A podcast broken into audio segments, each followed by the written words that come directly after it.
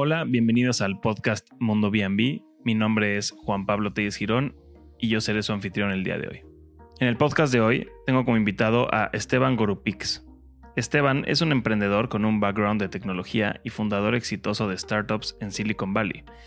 Y ahora le suma el ser superhost de un negocio exitoso de renta vacacional.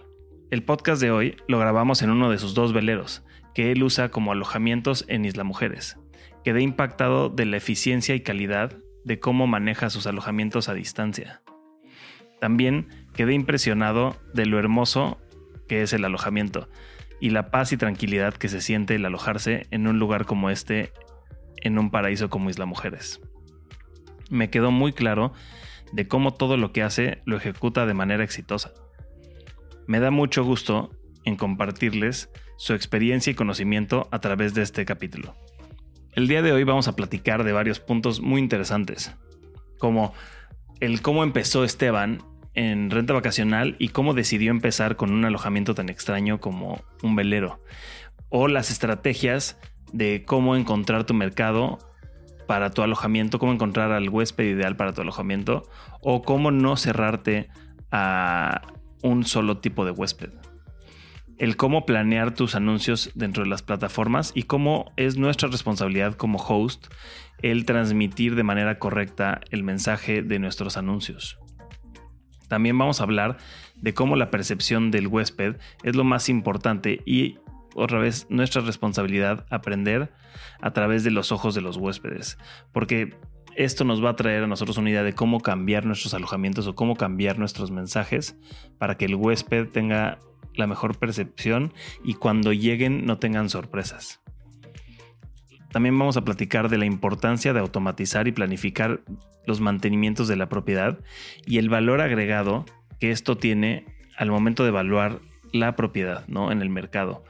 Eh, platicamos un poco a fondo de cómo el tú tener una planeación de mantenimientos va a hacer que tu propiedad siempre esté en excelentes condiciones tanto para el huésped o como para ti como propietario. Igual tocamos el punto de qué tan graves son los problemas con los huéspedes.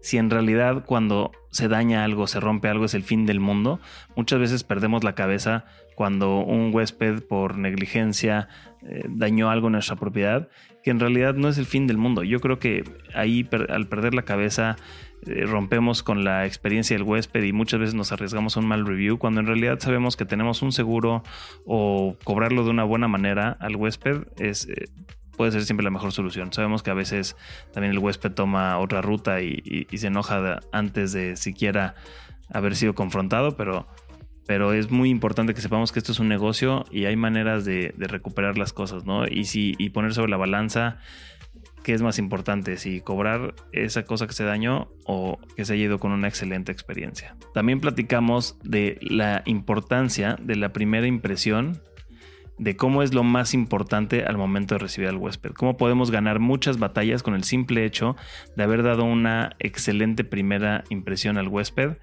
y, que cuando después hay algún problema, esta primera impresión nos va a dar todo para ganar. Después tocamos el punto de la importancia de tener una buena relación con tu equipo y compartir los logros con ellos. Esto a veces se nos olvida y creo que Esteban lo, pone en palabras bastante elocuentes de la importancia que es compartir estas experiencias con todo, con todo tu equipo. Esteban igual nos comparte su opinión sobre los alojamientos extraños como el de él y nos demuestra cómo puede ser bastante redituable. También platica de cómo no podemos esperar a tener el producto perfecto para renta vacacional y cómo te lances a lanzar tu producto, a lanzar tu alojamiento en el momento que sea. Nunca, nunca es el momento ideal. Igual platicamos de algo que se nos olvida muchas veces a los anfitriones que vivimos en lugares paradisiacos, la importancia de conocer tu destino y que de vez en cuando disfrutes como turista tu destino, sobre todo para tener esa visión del turista y después poderle compartir o transmitir esa visión al huésped que vas a tener, ¿no? Y al final hablamos de cómo siempre hay áreas de oportunidad para crecer nuestro negocio y de perderle el miedo a emprender. Pero bueno, sin más por el momento, damos inicio al podcast.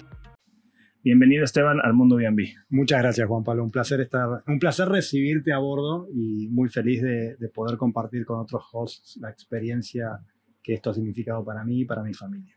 Perfecto, muchísimas gracias por estar aquí.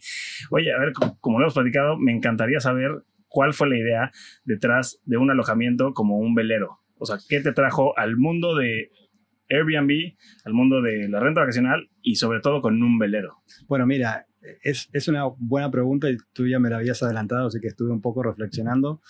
Y yo creo que la historia comienza cuando compré este velero en el año 2019 con, con la idea original, frustrada, de vivir a bordo con mi familia cuando nos vinimos a vivir a México desde Argentina.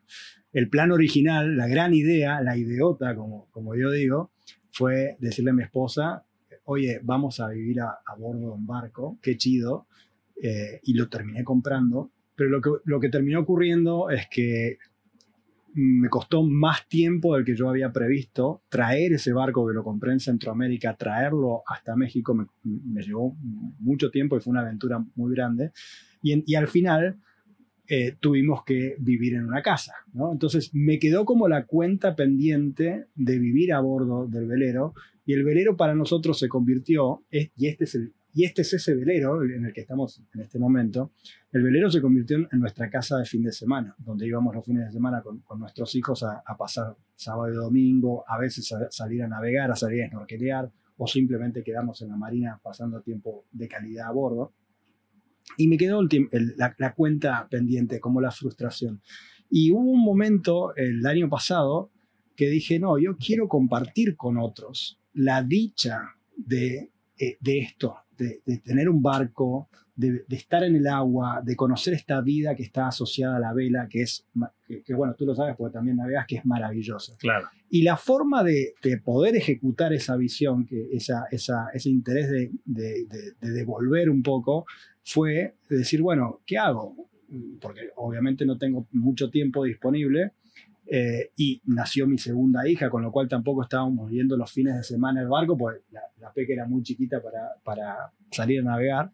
Eh, y surgió Airbnb como una forma muy bien organizada, porque la plataforma la verdad que está súper bien construida, de compartir con otros la experiencia de una manera cuidada, donde se cuida nuestra propiedad y donde nosotros podemos dar una experiencia de calidad a, a gente y ese es, ese es el feedback que recibimos, ¿no? que que queda deslumbrada con lo raro y lo diferente, y qué padre estar en un barco y se vienen con su botella de champán y demás, porque es una cosa este, diferente eh, para ellos. ¿no? Así que un poco la motivación original fue esa.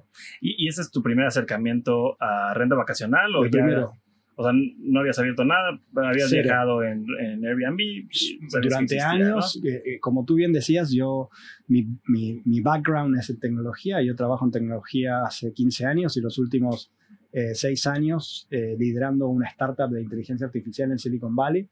Y, y, obviamente por, por, mi trabajo yo viajo constantemente, ya ahora no tanto, pero en, en los últimos años viajaba mucho y, y Airbnb siempre es como la, la, primera opción. Entonces ya conocía la plataforma de ahí, ya conocía cómo eh, funcionaba el, el, equipo de soporte cuando tenías un problema, el tema de las reviews, cómo, cómo funciona la comunidad, porque al final sí tú estás eligiendo un alojamiento y sí estás tomando una decisión precio-calidad, pero también miras mucho las reviews de los, de los demás este, guests antes de escoger un Airbnb o otro, entonces ya tenía esa, esa familiaridad ¿no? con, claro. la plataforma. Oye, platícanos un poquito este, qué tipo de velero es y, su configuración, porque yo hasta ahorita no lo conozco, lo conocemos más adelante y publicaremos un poquito cómo es el velero más adelante, pero este, platicas un poco del velero, qué, tipo de velero es, este, cuántos cuartos tiene, cuántas personas recibes. Te, voy, yo sé que tú te gusta la vela, entonces primero voy a empezar por la descripción técnica desde el punto de vista de, de la máquina de navegar que es. Em, este es un CSY 44, un CSY 44, 44 los pies de. Eh, eh, claro, exactamente, el largo que tiene, que son este, casi 14 eh, metros de largo. Em, es un barco aparejado cúter, cúter el, el, aparejo cúter de velas significa que tiene una vela mayor y dos velas en proa son tres velas en total.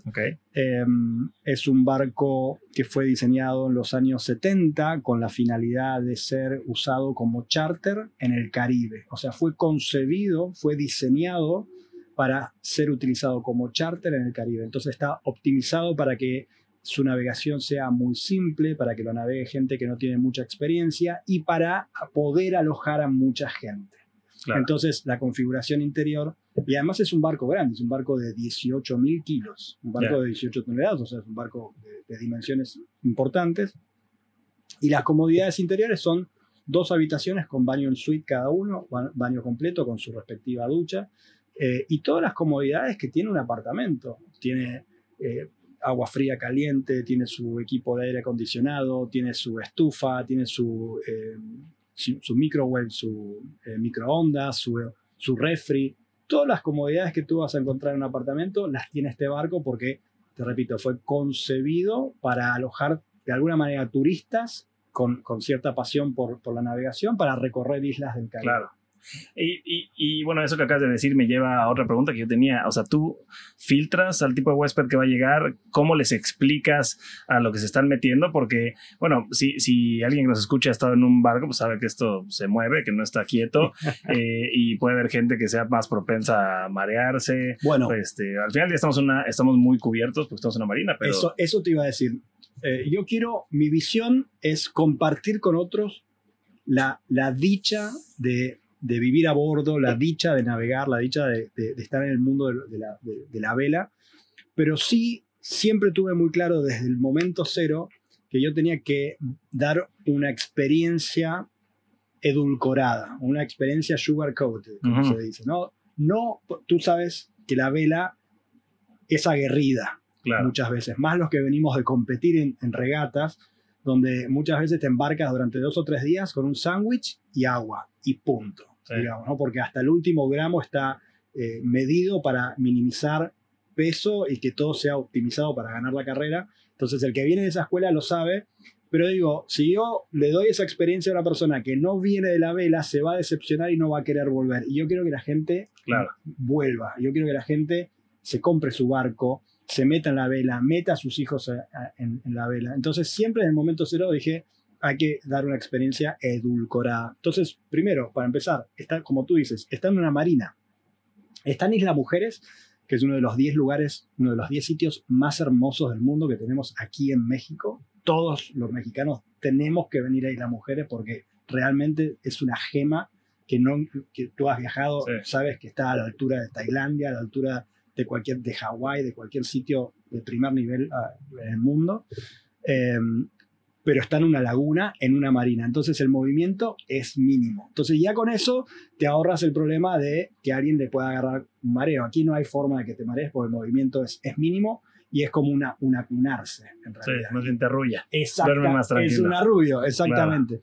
Entonces tú me dices, ¿yo filtro a la gente? No, pero ¿por qué no filtro a la gente? Porque siempre tuve en claro que quería brindar esa experiencia edulcorada. Entonces, yo desde el momento cero, y esto es algo que iniciamos con mi esposa, yo siempre le dije desde el momento cero, nunca le vamos a responder a un guest, esto es un barco.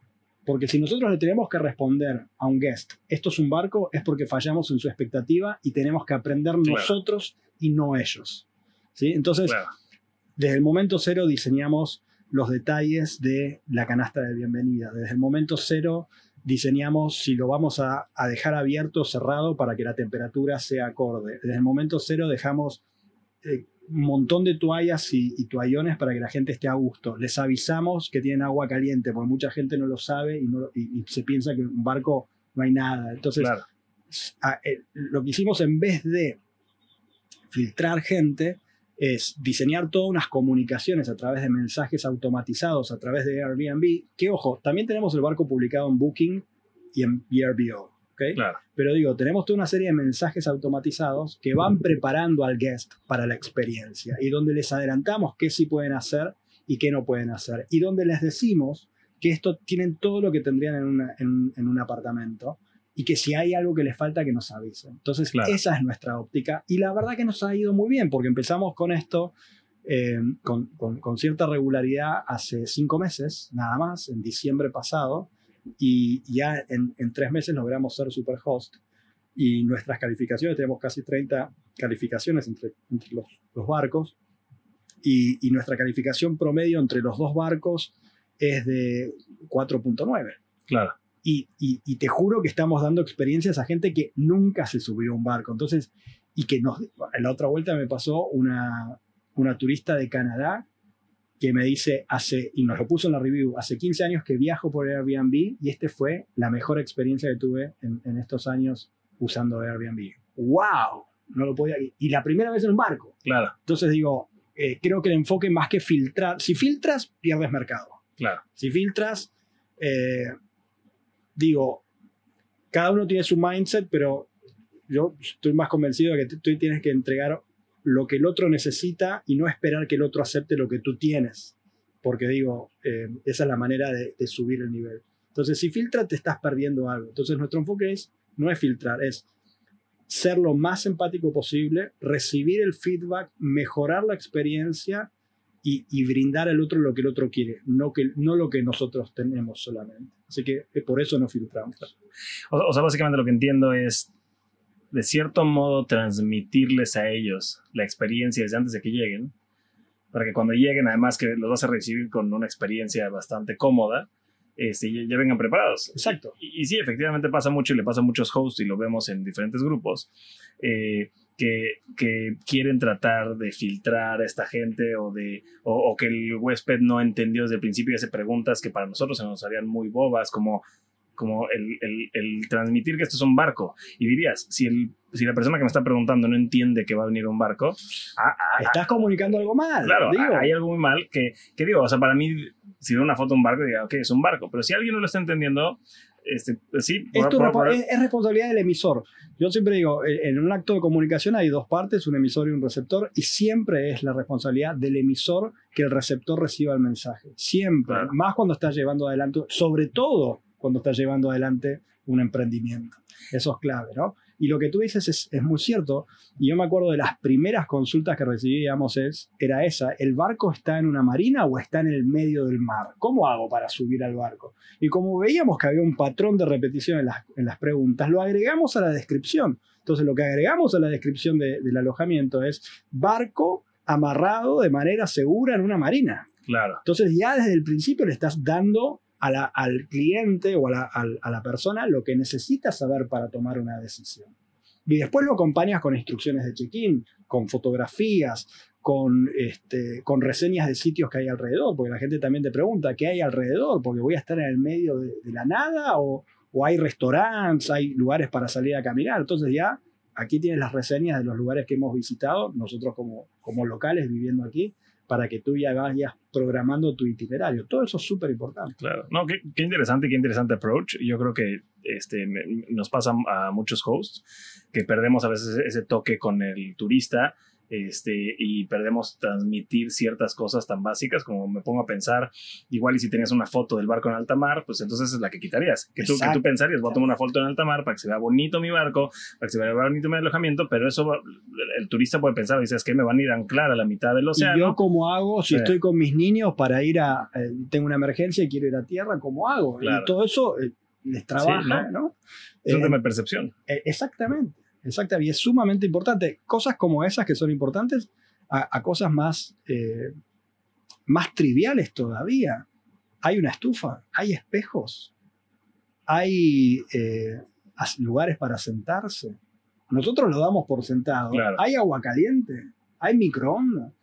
Lo damos por sentado, pero la gente no lo da por sentado. Y de hecho, si tú también has viajado por Airbnb, a veces a uno le puede tocar una, una, no tan buena experiencia en un lugar que no, no cumple con las expectativas que uno tenía. Entonces, si uno sí tiene todos las, las, los amenities, tienes que mostrarlos. Claro.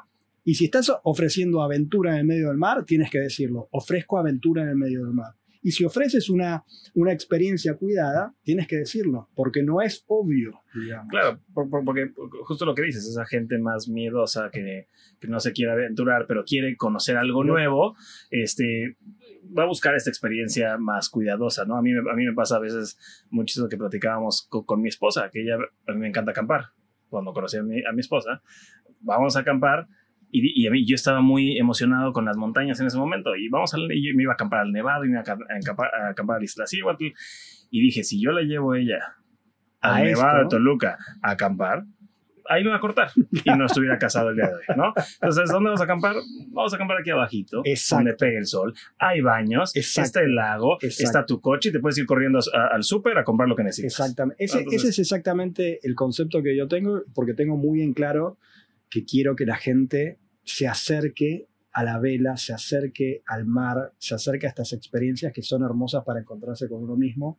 Y quiero que tengan la, primera, el primer contacto quiero que sea con nosotros y, y, para que vuelvan, no con nosotros, que vuelvan con quien sea, quiero que tengan un primer buen recuerdo. Para mí eso es clave. Claro. Y bueno, y hablando de la percepción, yo cuando, o sea, cuando quedamos de vernos aquí, yo pensaba, ok, ¿cómo está la marina? Este, y te dije, oye, te llevo cosas de tomar, porque yo, o sea, ni siquiera pensaba que había un restaurante, creo que son dos restaurantes aquí, o sea, la marina tiene dos restaurantes, entonces el turista puede salirse a desayunar aquí, o sea, o sea justo ese tipo de cosas, si no las transmites, ¿cómo espera? O sea, es un, es un punto de venta para ti. Eh, Exactamente. el que hay restaurantes que tienen acceso a un supermercado que está aquí, bueno, Chedraui está aquí, está en la esquina, ¿no? Entonces, si tú no le transmites eso al turista, él no va a saber y tal vez no reserva contigo porque él quiere más comodidades. Entonces, si tú tienes un alojamiento tan loco como este y les puedes ofrecer todas estas, estas comodidades, pues qué mejor que comunicárselo de una manera exactamente este, bien este, explícita. ¿no? Al final, si estás, eh, si estás vendiendo una fantasía, eh, pero tienes que vender todas las cosas buenas que sí tienes, digamos. Claro. Y, eso creo yo que es lo importante y te va a fortalecer tu, propuesta. Eh, y no sé si mucha gente lo percibe, muchas, o, a, mí mismo me pasa que muchas veces no, no, uno no se da cuenta de todo lo que tiene para ofrecer y lo da por sentado, pero la gente no lo da por sentado, entonces sí es importante. De hecho, no sé si te pasa que a veces el turista te dice, oye, me encantó esto que, que ofrecías y tú ni enterado. No, solo es una experiencia que tú no sabías que estabas ofreciendo. Y ya después vas y la pones. Oye, ¿sabes qué? Ofrezco esto, esta vivencia que, que tú estamos muy adormecidos a nuestras propias experiencias. Este, que a veces no nos damos cuenta y tiene que venir alguien de fuera a decirnos, oye, qué increíble esto que, esto, esto que me, gustó. Ah, esto te gustó. Y cuéntame, y yo le, saco obviamente lengua, digo, cuéntame más. ¿Y qué más te gustó? ¿Y qué mejorarías? ¿Qué no te gustó? Y aprendes muchísimo. Eh, por ejemplo, cosas graciosas que nos pasó. O sea, nos pasó de llegar al velero después de una estadía de tres o cuatro días de alguien y encontrar que no habían usado el cesto de basura, porque no lo habían encontrado. Claro. Pero entonces digo, al final, ¿qué aprendí ahí? Que, que, no es obvio dónde está el cesto de basura en un barco. Entonces, ¿qué hicimos? Unos cartelitos para que la gente sepa dónde están y poder ayudarla, en, eh, guiarla en la experiencia. Claro. O dónde están los switches para prender las luces y esas cosas. Bueno, sí, o sea, o sea, que ni yo sabría dónde están, porque además cada velero tiene diferente configuración. Entonces, o sea, tienes que pensar, y eso pasa hasta en una casa común. Exactamente. Hay cada tipo de construcción, entonces, este, es una, cuando llegas en la noche, Imagínate una, una, de esas llegas a la noche que nadie te va a recibir, que es un self check-in, este, llegas y no te dice cómo prender nada y, la luz de arriba del lockbox está apagada. Exacto. Eh, sí, o, sea, justo es tratar de, de, que la persona se sienta recibida, ¿no? Este...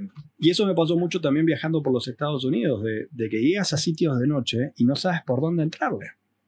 Y, y puta, en lugares, en, Palo Alto, California, donde los alojamientos son este, muy caros y tú quizás te, esperas que, que, estén un poco mejor preparados. Y no, no, no es obvio para ellos y no es obvio para nadie. Tienes que tú estar ahí encontrando cuáles son las oportunidades de mejora y activar sobre ello. Bueno, y después ya pasa en Estados Unidos que ni te contestan el teléfono ah. porque después de las 6 de la tarde ellos ya no trabajan y tú a ver cómo, le, cómo llegas. Bueno, aquí en, en, México, en Latinoamérica tenemos diferentes maneras de cómo llevarlo. Somos más de la idea de te contestamos a toda hora porque queremos que tu experiencia sea mejor. Sin duda. Habrá gente que lo haga, habrá gente que no. Ese es, ese es un. Bueno, diste en algo que es clave, Juan Pablo. Ese es un superpoder que tenemos los latinos. La facilidad que tenemos para comunicarnos, la facilidad que tenemos para crear comunidad. Entonces, eso realmente hay que aprovecharlo. Una cosa que yo veo como una característica común en todas las reviews que recibimos de cinco estrellas es que nos dicen el host fue súper atento y nosotros no somos invasivos. Nosotros solamente les hablamos cuando nos hablan. Claro. Y punto. Pero les hablamos de inmediato. Si alguien está buscando algo, yo procuro que alguien conteste dentro de los 15 minutos a esa persona que está con una inquietud y que está a, eh, la espera, está bloqueado hasta que tú no le des una respuesta. Entonces, no importa la hora, no importa si es domingo, en 15 minutos uno de los co-hosts tiene que dar una respuesta. Clave, eso es clave. ¿No? Qué impresión. Este, oye, a ver, y, hablando, hablando justo de esto, que es, una, es parte de los retos que tiene tener un lugar como este, ¿cuáles son sus retos más grandes? O sea, porque yo, o sea, yo velé toda mi vida, pero, pero nunca he tenido un barco de este tipo y quiero suponer que también como un camper ha de ser un tema de, de los desechos. O sea, el tema de los desechos ha de ser muy complicado, ¿no? Y, y tú no vives aquí. Entonces, este, tu equipo, o sea, o sea ¿cuáles son los retos Mira, en cuanto a operación? El reto de la operación de, de- de un barco está... Lo, lo más importante de un barco es el mantenimiento. Y una de las cosas que yo aprendí poniendo mi barco en renta es que tienes que empezar a planificar, tuve que empezar a planificar el mantenimiento, de cuándo le cambio el aceite al motor, de cuándo reviso las velas, de cuándo lavo la cubierta. Tuve que empezar a, o, o- o el acero inoxidable de, de los guardamancebos, tuve que empezar a planificarlo porque ya no es, bueno, lo hago el fin de semana cuando voy. Porque ya el fin de semana quizás está, Está ocupado. ocupado. Entonces, ese fue un reto muy, que a mí me encantó porque en la medida que tú profesionalizas o planificas el mantenimiento de tu casa, de tu barco, de lo que sea, lo mejoras. Y lo mejoras más de lo que lo mejora, lo mantienes más de lo que lo mantenías antes. Esa, esa es mi experiencia. Yo, gracias a esta planificación que hago, ahora está mucho mejor que cuando lo usábamos de casa de fin de semana, que solo íbamos a, a descansar y demás. Entonces, ahora sí hay un programa que llevo adelante, que contrato gente, que, que- que me ayuda con, con la operación, y al final me da gratificación porque cuando lo venimos a usar con mi familia, anda todo. Antes, no sé, por decirte algo, si el refri perdió el gas, ¿no? Se le salió el gas y no enfría, y quizá pasaba un mes hasta que, hasta que yo Sí. me hacía el tiempo de contratar a alguien para que lo... O que te enterabas. o que me enteraba. Ahora es de inmediato. Entonces, siempre que venimos con mis hijos a disfrutar del barco, todo funciona a la perfección. Entonces, ese fue quizás el, el mayor reto y, y- y la satisfacción de, de que asumir ese reto agre- me agrega valor a mi propiedad. Y creo que a la gente que tiene una casa y que solo viene un par de semanas de vacaciones al año a su casa en, en Playa del Carmen, en Tulum, en Cancún, en donde sea, si la pone en renta, le va, le va a mejorar, va- le va a pasar lo mismo. Como la pones en renta, necesitas planificar mantenimiento, como necesitas planificar mantenimiento, la casa está mejor. Entonces, cuando tú vengas de vacaciones, te vas a encontrar con una casa nueva. Claro. Y eso está, está muy padre. ¿no? Bueno, ese es uno de los puntos que nos ha servido a nosotros en nuestro negocio este, con los dueños. O sea, el explicarles el por qué en renta vacacional se mantiene mejor su casa que una renta convencional. Este, y, pero, pero hay veces que a la gente le cuesta trabajo el invertir en su propia propiedad. Y, y yo justo quiero hacer el punto en el que, o sea, o sea, si tú puedes tener un velero que para mí en lo personal de ser más difícil que mantener que una casa, Ujú. este, o sea, o sea, todos podemos. Y justo Sí. el, el recordarnos siempre que si se programa y, y si se hace puntualmente cada X tiempo, vas a tener, o sea, o sea, vas a tener una operación mucho más sencilla a que, a que si eres reactivo y, y solo solucionas cuando explotó el WC con el huésped ahí adentro y ya estás a los gritos a las 3 de la mañana. O con el huésped, o cuando viniste esas dos semanas de vacaciones al año, y Claro. como estuvo la casa sin usar durante todo el año, te explota el WC. Sí, Eh, eh, o sea, eh, pero diste clave, diste con la clave, o sea, eh, eso de mantenimiento reactivo y proactivo, yo lo aprendí rentando el, barco, nunca le había prestado atención, o sea, siempre había hecho un mantenimiento reactivo, digo, porque lo usaba muy poco, pero ahora que tiene un uso más intensivo, hay que hacer un, un- un mantenimiento preventivo. claro. Entonces, ese mantenimiento preventivo le agrega valor a tu unidad, sin duda, y después cuando... O sea, no ocurren las cosas y también la disfrutas tú. Es un win-win absoluto. Absoluto. Ya. No, a ver, o sea, o sea, qué impresión. Yo estoy impresionado con el tema que puedas mantener un velero y que puedas recibir huéspedes. Yo sé lo que es tener huéspedes en una casa y que nada te funcione o que, o que algo salga mal. No me quiero imaginar qué es lo que te pasaría aquí. Pero, pero hay, bueno, hay algo que nos pasa a los que tenemos eh, barcos, ¿no? Y el barco de alguna manera es como un hijo. Mm, Yo tengo hijos y, y la verdad que cuando después te, te- te vuelves padre ya el barco ya no es como un sí, hijo, ya ¿no? Pero pasó a segundo plano. eh, ya pasa a segundo Sí, plano. Pero eh, eh, de alguna manera el barco es como, mm, mm, es un, tú siempre tienes la fantasía de que se puede hundir. Entonces, durante muchos años, sobre todo mis primeros años como propietario de embarcaciones, dormía con ese miedo de que, uh, el barco cómo está. Y si llovía, es, uh, el- está lloviendo, le estará entrando agua, así, ¿no? Y después te das cuenta que no, que es, que es puro miedo eso, digamos, ¿no? Eh, y yo creo que, que eso hay que eh, vencer ese miedo de, uh, me están usando la casa, que esta me la están rompiendo. Al día de hoy a veces nos pasa, ¿no? Que, uh, ¿cómo nos vamos a encontrar el velero después de que venga alguien? Y la verdad que lo encontramos mejor que como a, a veces lo dejamos Claro, nosotros. sí. Esa, esa es la realidad. ¿Qué es lo peor que nos ha pasado?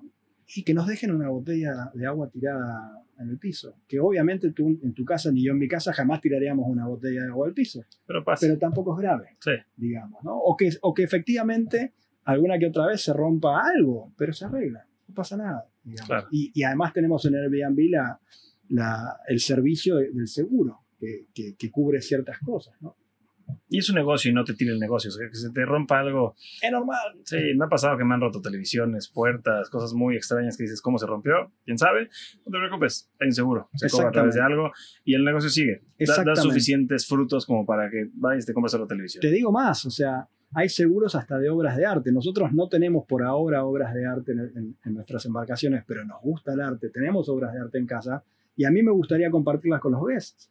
Entonces, ¿qué estoy analizando? Bueno, ¿cómo son los seguros para que justamente pueda hacerlo tranquilo de que si algo ocurre estoy, estoy asegurado? Pero, Claro. pero, pero hay que ir a más, sin duda hay que ir a más. Es una buena experiencia. Sí, que es uno de los miedos en las casas de lujo y demás que tienen. O sea, yo a mí, a mí me pasaba cuando empezamos a recibir clientes nuevos, que yo, yo cuando entraba les decía, ¿sabes qué? Esto lo vamos a quitar. Lo vamos a meter en la bodega, ¿no? Y, y esa era nuestra mentalidad al principio. Ahorita tenemos una casa que tiene dos boteros en la sala, ¿no? Y ¿Cómo no los vas gigantescos. a mostrar? Y ahí están. Y, y es lo primero, se guardan porque es, vivimos en un lugar con huracanes y Ujú, tormentas claro, y demás, entonces se guardan porque están en, en un área muy expuesta. Ajá. Este, pero cuando van a llegar los huéspedes y cuando llegan los dueños, vamos, se coloca, la- o sea, se coloca el botero porque es con andamios, o sea, es un, pesan sí, mucho. sí, sí. Se colocan en la pared este, y están muy hermosos y nunca les ha pasado nada. Y, y cuando hacemos el, el, el walk-in de los huéspedes y, y se- Es lo primero que les dices, este es un botero auténtico, Claro. porque se se lo tiene, es un, un superpoder Sí. que tienes, ¿por qué lo vas a ocultar? Claro, y nadie se metería a, a- a- querer hacerle daño porque también eh, eh, o sea, son responsables, ¿no? Entonces, Exacto. entonces o, sea, o sea, sí hay que exponer justo lo mejor de, de nuestros alojamientos y, sin- y perder ese miedo de que nos vayan a destruir la casa. No. Yo creo que es un miedo que viene desde hace mucho. Yo, yo cuando empecé este negocio siempre estaba este miedo y nosotros hemos luchado contra que los dueños eh, a que los dueños pierdan este miedo, ¿no? Yo creo que yo creo que siempre va a pasar que llegue un mal huésped, porque los hay, sí, no, pero, pero yo creo que es, yo le calculo siempre que es como un 5% de los huéspedes son, son complicados, complicados. Y el 95% son excelentes huéspedes que ni te, que ni te das cuenta. que te dejan la propiedad mejor de cómo la Sí. recibieron, sobre todo en Airbnb.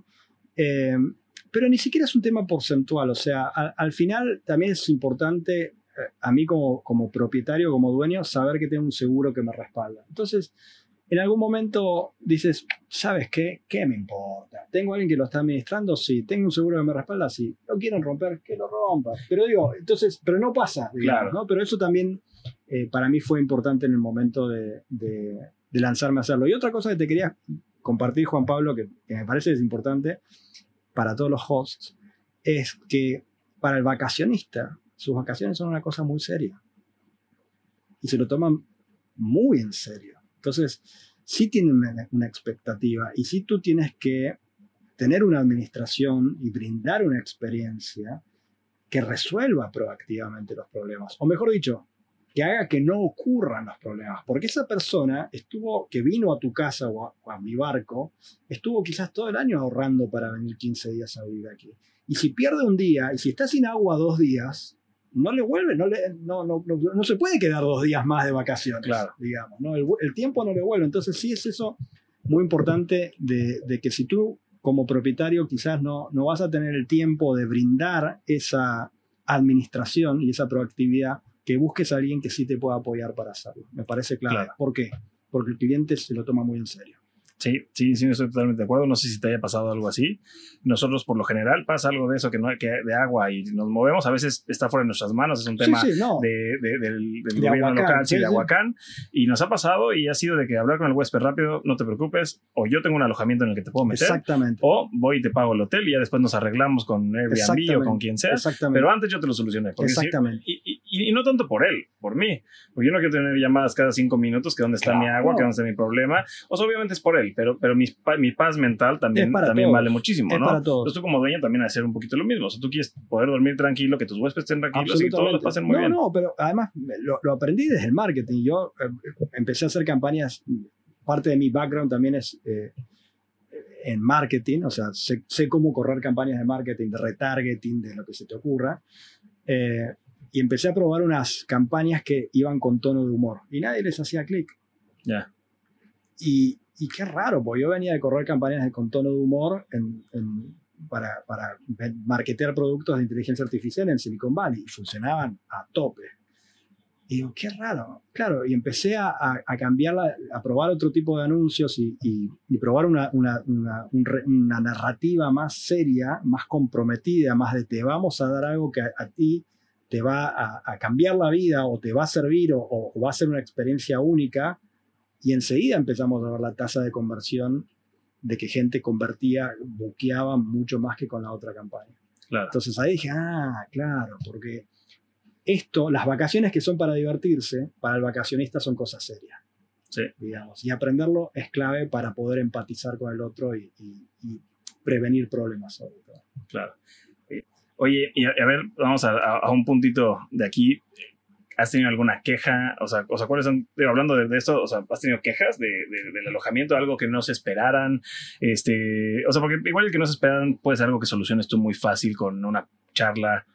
Mira, o sea, pero- eh, sí soy una persona muy proactiva, sí nunca me escondo y sí siempre estoy en la primera línea, o sea, como te digo, siempre tratamos de, de responder de inmediato a cualquier consulta que recibimos por, por la aplicación de Airbnb. Dejamos nuestro WhatsApp para que el que nos quiera hablar por WhatsApp nos, nos, hable por WhatsApp, el que nos quiera llamar por teléfono, muchas veces el, el estadounidense no, no usa WhatsApp, está más acostumbrado al mensaje de texto o a llamarte, entonces dejamos nuestro teléfono a disposición y eso es clave. Una cosa que yo aprendí es que a veces dejas una mejor experiencia en el otro, no cuando el otro no tiene ningún problema, sino cuando le resuelves un problema que tiene el otro. ¿Ok? Entonces tú puedes ser imperfecto, nadie te pide que seas perfecto, pero si tienes un problema y tienes que actuar enseguida lo más rápido posible para resolverlo, para empatizar con esa persona y para dar una, una- una- cualquier tipo de solución que sea posible, y esa persona va a quedar todavía más satisfecha de que, de que si ese problema no hubiera ocurrido. Claro. Entonces, eso es algo que, que- que yo lo sé y es así y lo compruebo cada vez que, que ocurre cualquier cosa, digamos, este, y, funciona. Eh, sí, una vez tuvimos una experiencia no tan buena con un guest que, que llegó y desde el momento desde que llegó no le gustó esto, no, y, y- puede pasar, digo, o sea, eh, que nos dijo el barco se mueve muchísimo. Y tú, bueno, estamos aquí, tú ves que el barco no se mueve nada, pero sí ha- puede pasar que ese nada, para el 99% de las personas, para el 1%, sea mucho. Que alguien sea más sensible. Y bueno, no hay problema, digamos, ¿no? Claro. Entonces sí, este, ahí pedimos ayuda a, a Airbnb para que los relocalicen, que les brinden una contención que nosotros evidentemente no les podíamos brindar porque es un barco, digamos, no se lo, o sea, digo, al final no, es, no le dijimos a ellos es un barco, pero sí hablamos con Airbnb para que nos ayuden a contenerlos, este, porque no podíamos cambiar eso. No ibas a sacar el barco al, al- No había a manera. Marina Seca. No había manera, no había manera. Pero, pero te repito, es mínimo, porque como sí brindamos una experiencia muy cuidada, entonces al final ah, nos pasó también con otra guest que, que nos dijo, al primero estaba, eh, ¿cómo fue la palabra que usó? Estaba eh, hesitant, es el... cuando tú viste, no, Sí. hay algo que, "Mm, esto no sé, Precavida, así como. precavido, escéptico. Ya. Eh, Nos lo puso en la review. Estaba escéptico de que esto iba a ser una buena experiencia, pero al final fue maravilloso. Claro, ¿por qué? Porque el velero está atado, el movimiento es mínimo, subes y, y sabes por dónde entrar. Te esperamos con una canasta de agua, de cerveza, de café, de un montón de cosas que tú llegas obviamente con calor a un lugar caribeño y, y vas a llegar con calor. Bueno, tienes para refrescarte, ni bien llegas. Entonces, por más que estés eh, eh, así hesitant de "Uh, esto qué será, ya después el- la primera impresión es tan buena y buscar, yo busco que la primera impresión sea muy buena. Claro. Es un truco, digamos, ¿no? Que tú sabes que los, los seres humanos tenemos dos cerebros, uno que, que vive y uno que recuerda, digamos, ¿no? Y el que recuerda, la, el- el- la parte del cerebro que recuerda, recuerda sobre todo la primera impresión. Ok. Entonces, si tú logras dar una primera impresión deslumbrante, todo eso se come, arrastra a todo el resto de la experiencia. La, la demás experiencia puede no ser un 100, puede ser un 95 o un 90, no importa, porque la primera, la primera eh, impresión fue genial. Yo trabajo mucho con eso también. Claro. Sí, o sea, yo creo que sí es muy importante, justo también hasta para, o sea, y para quien escuche, para problemas, cuando haya problemas en la propiedad, esto, es algo que nosotros platicamos mucho en nuestro negocio, este, si tú das una buena impresión al principio, un buen recibimiento y en el siguiente día o, dos días después tienes un problema que te faltó lo del agua y demás, vas a recibir una llamada más amena. Exacto. Este, de, oye, Juan Pablo, ¿sabes qué? Me está pasando esto, ¿me lo puedes solucionar? A, que empiece desde los gritos al principio, ¿no? Yo creo que, yo creo que el que te conozcan o, el que tú tengas un detalle personalizado para ellos en la llegada, cosas así, yo creo que va a hacer que, que, lo, que lo tomen ellos más tranquilo, ¿no? Sin duda. Y, y, también otro, otro truco, entre comillas, que nosotros hacemos es el del unboxing, ¿no? O sea, nosotros somos de la generación del teléfono móvil, ¿no? Que el teléfono móvil te viene una caja hermosa que tú abres y empiezas a sacar piezas y partes y, hasta que terminas sacando el iPhone y qué sé yo. Entonces, nosotros también procuramos que eh, cuando un guest llega a nuestra propiedad sea como una experiencia de unboxing. Que lo ven descubriendo. Que lo descubran, exactamente. Y que abran algo y primero sientan una fragancia. Que entren y que vean la cortesía que les dejamos, acomodadita para que realmente la vean, ¿no? El café, si es de primera calidad, que se vea la etiqueta de primera calidad. El agua, que esté bien fría. ¿no? Entonces, todos esos detallitos de, que hacen al, descubrimiento, al unboxing, nos terminan redituando, creo yo, en buenas reviews y, y, lo que tú dices, que si después ocurre un problema, como es normal que ocurra en la vida, pues la vida es eso también, eh, sea diferente el approach. Claro. Y ese problema no se trague al resto de la vacación, al resto de la experiencia, sino al revés. Claro. Y esa es la clave. Sí, sí yo, creo que depende mucho de cómo cuentan la historia cuando se van. Como También. Me, me la pasé increíble.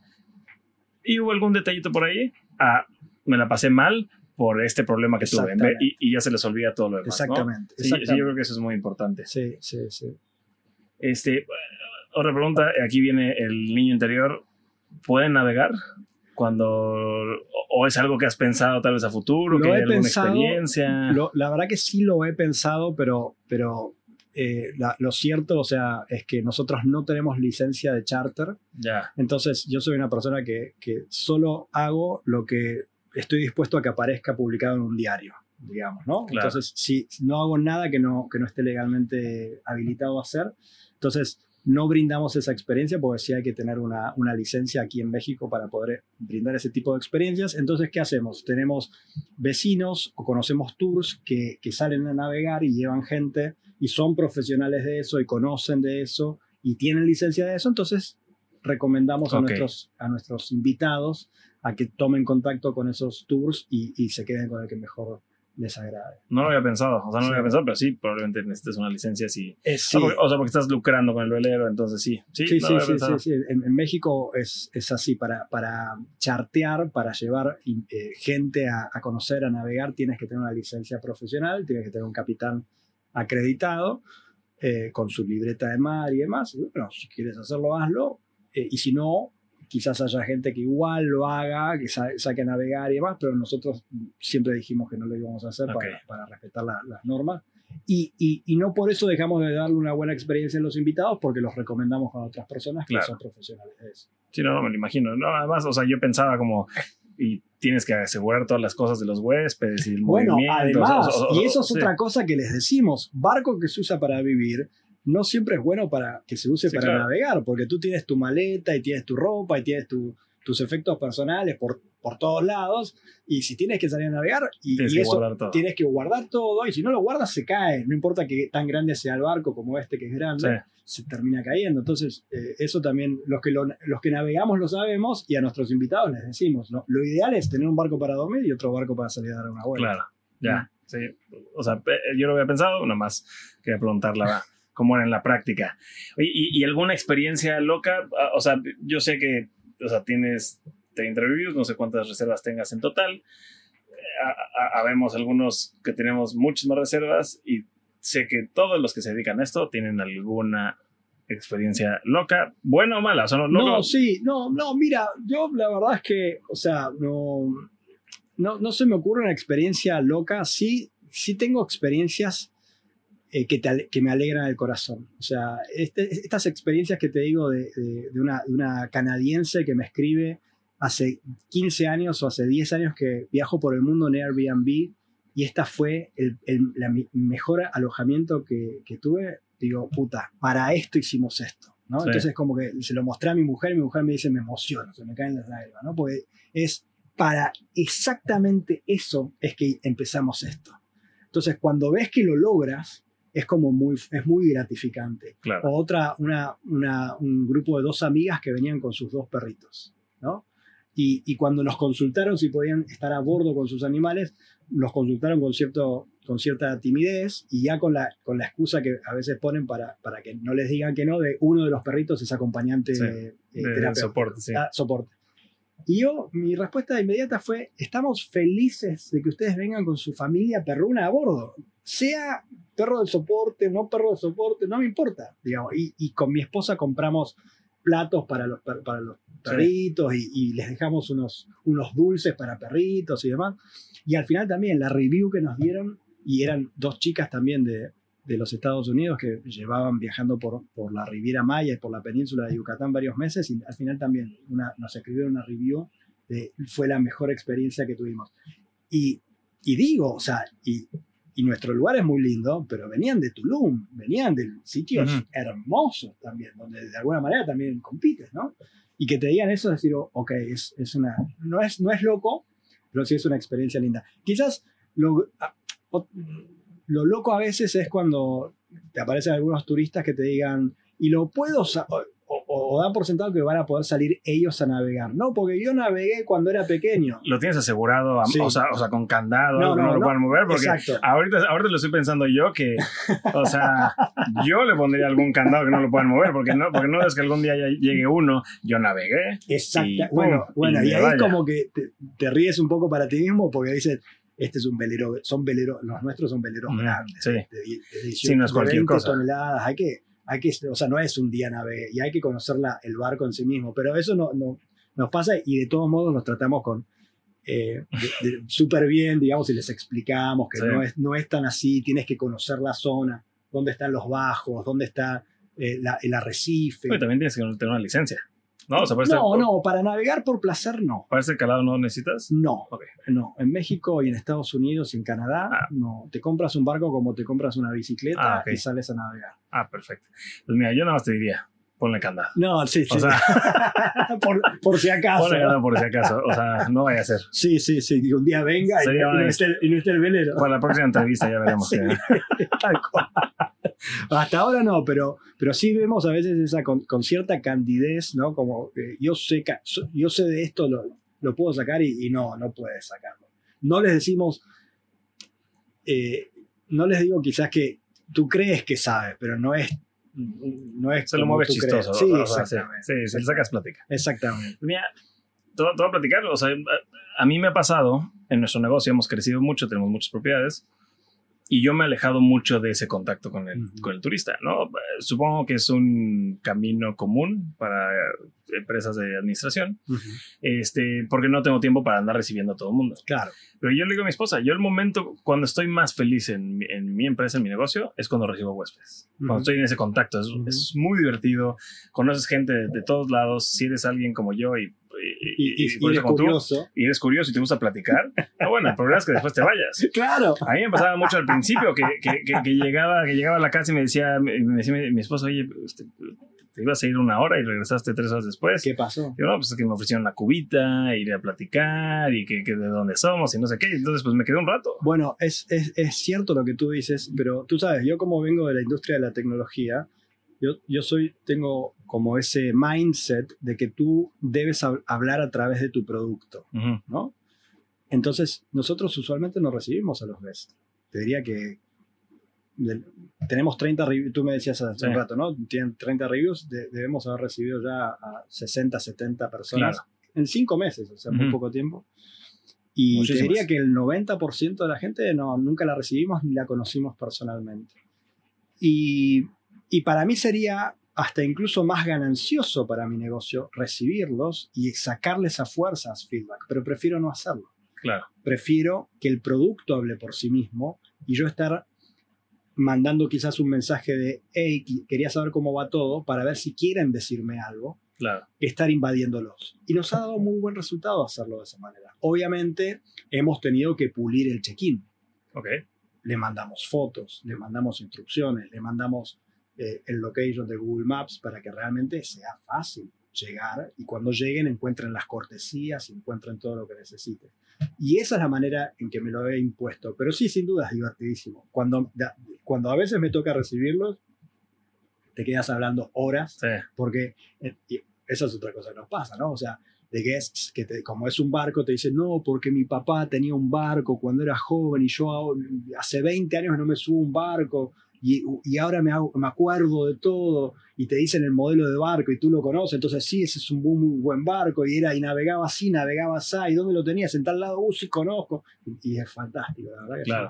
Y, y yo creo que es parte de eso, la conexión humana. del- Sí, el- el- el- sí. Después de que venimos de una pandemia todos encerrados, Mm, justo eso, o sea, o sea, regresar a esa conexión humana y, y sobre todo que tratamos con tantas personas, o sea, ya sea desde lejos, o sea, de- desde cerca, al final del día estás tratando con personas, ¿no? Absolutamente. Es muy fácil, este echarte para atrás y ver una pantalla y contestarle a alguien eh, de manera enojada o de lo que sea, pero, pero, pero del otro lado, lo que- No. lo que tú decías, es una persona que ahorró para venir, para, pensó sus vacaciones y vino desde el otro lado del mundo, o aunque sea que, que haya venido de- desde Mérida, de algún De lugar donde cercano, sea. donde sea que vino, vino a sus vacaciones Exacto, y es una persona. exacto. Y a veces justo eso, la, la plataforma nos hace y, y la plataforma que nos pide, las plataformas nos piden que nos comuniquemos por la plataforma, ni siquiera por teléfono, Ujú.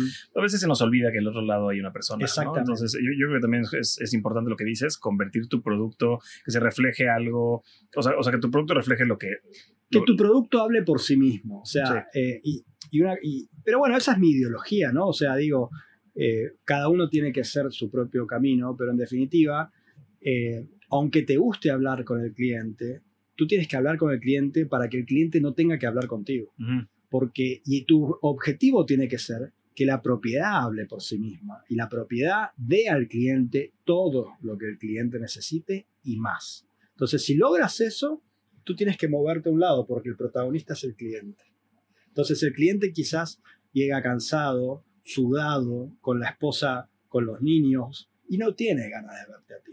Claro, sí. ¿Me no. entiendes? Entonces, por más que a mí me guste hablar con el cliente, yo quiero que esa persona llegue y encuentre el aire acondicionado prendido, el agua fría, una, una botellita de cerveza.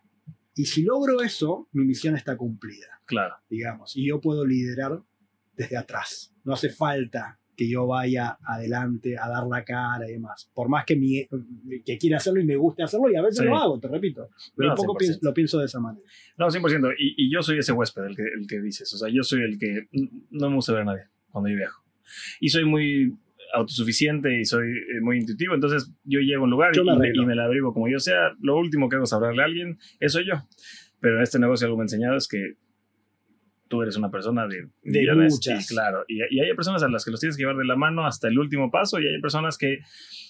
Por eso te decía, lo, lo- lo de las malas experiencias para nosotros es un porcentaje muy pequeño las malas experiencias. Pero algo que sí tiene muy importante es que las malas experiencias se sienten como si tú, si tú tienes un mes y en ese mes tienes dos malas experiencias, sentiste que todo el mes fue malo. Sí, sí. ¿no? Porque estas malas experiencias te pesan tanto y a veces en nuestro negocio nos pasa que te tocó una mala racha por alguna razón. Hay veces que se te juntó todo. Aguacán. Claro, hay veces que se- ahorita nosotros justo teníamos un problema de Aguacán que tuvimos que levantar toda la calle porque se tapó el drenaje. Entonces, tienes, una- tienes un mes de mal- tienes dos malas experiencias el- dentro del mes y ya Sí. tú, tu cuerpo, tú lo sentiste como si hubiera sido todo el mes, ¿no? A veces, a veces es muy difícil para nosotros el salirnos de esa idea de que, de que no, a ver, ve todo lo bueno que pasó. Todos estos huéspedes que ni te acuerdas de ellos porque no te enteraste de, ni que vinieron ni que se fueron porque su, su estadía fue tan perfecta, no lo Bueno. estás contando. Bueno, justamente para contrarrestar esa sensación de pesadez que, que- que puede ocurrir y que aunque no tengas malas experiencias, también la rutina es, da pesadez. Yo lo que hago es compartir con la gente, con mi esposa y con la gente que trabaja con nosotros, las reviews que recibimos. No dejo pasar eso. Si Ok. nosotros recibimos esas reviews tan hermosas que te estoy contando y las recibimos, ellos, la gente que trabaja en esto se tiene que enterar Claro, porque eso tiene que trabajar como una motivación para ellos, de que lo que están haciendo está causando un impacto positivo. claro. Y si hubo alguna mala experiencia o mismo la rutina los tiene desmotivados, eso te pone en onda de nuevo. Claro. ¿Me explico? No, no hace falta eh, tener una mala experiencia para acordarte de las buenas. Tienes que comunicar las buenas todo el tiempo a la gente que trabaja contigo. Nunca lo había pensado, ¿eh? Qué interesante eso. O sea, porque sí, también nos pasa mucho el tema de cuando empiezas a tener, malos reviews en un área, a veces compartes solo eso. No, bueno, y, tienes que extraer, de lo malo aprendes. No, no, correcto. Y si no aprendes, está, vas muerto. Pero hay muchas veces que, que, que o sea, si Pero lo bueno lo tienes que celebrar. Vas y lo compartes con tus empleados y dices, oye, mira, está esto malo, ¿qué vamos a hacer? Pero mira, no, lo bueno lo tienes que celebrar. Qué, bueno que estamos aquí porque estoy, aprendiendo muchísimo. Y, no, a ver, o sea, tienes toda la razón, porque, porque sí, muchas veces les compartimos los buenos cuando hablan en específico de alguien, pero, pero no los generales. No, sí. Y ahí hablan del excelente servicio y eso pues me lo quedo yo, pero, pero eso no le llega a mis camaristas, a los de mantenimiento, ¿no? Entonces, hay que compartirlo con todos y yo, y yo creo que, o sea, yo creo que a todos los que estén escuchando les va a servir porque seguro mucha gente no lo hace, seguramente mucha gente sí lo hace, pero es una muy buena práctica. Te, cuento hasta una anécdota, o sea, nosotros como tú bien dices tenemos en, el, en la misma propiedad de la Marina hay, hay dos restaurantes mm.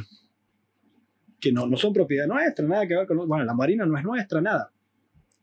Y, y a veces nos ocurre que nos dejan una review y en la review dicen, qué buena comida la del restaurante. Sí.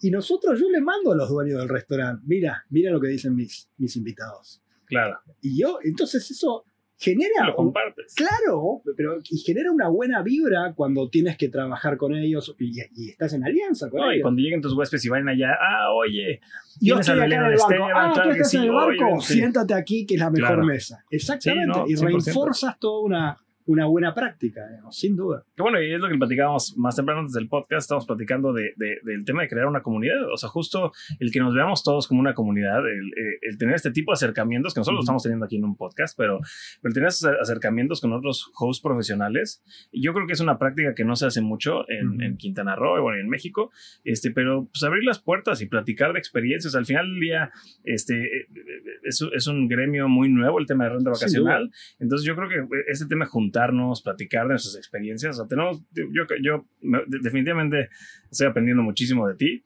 Este, pues, la, manera en la que llevas este negocio, o sea, o sea, estoy impresionado en la manera en la que lo llevas y, y, como te dije el día que te contacté, o sea, claro que me voy a querer quedar aquí algún día, voy a traer a mi esposa.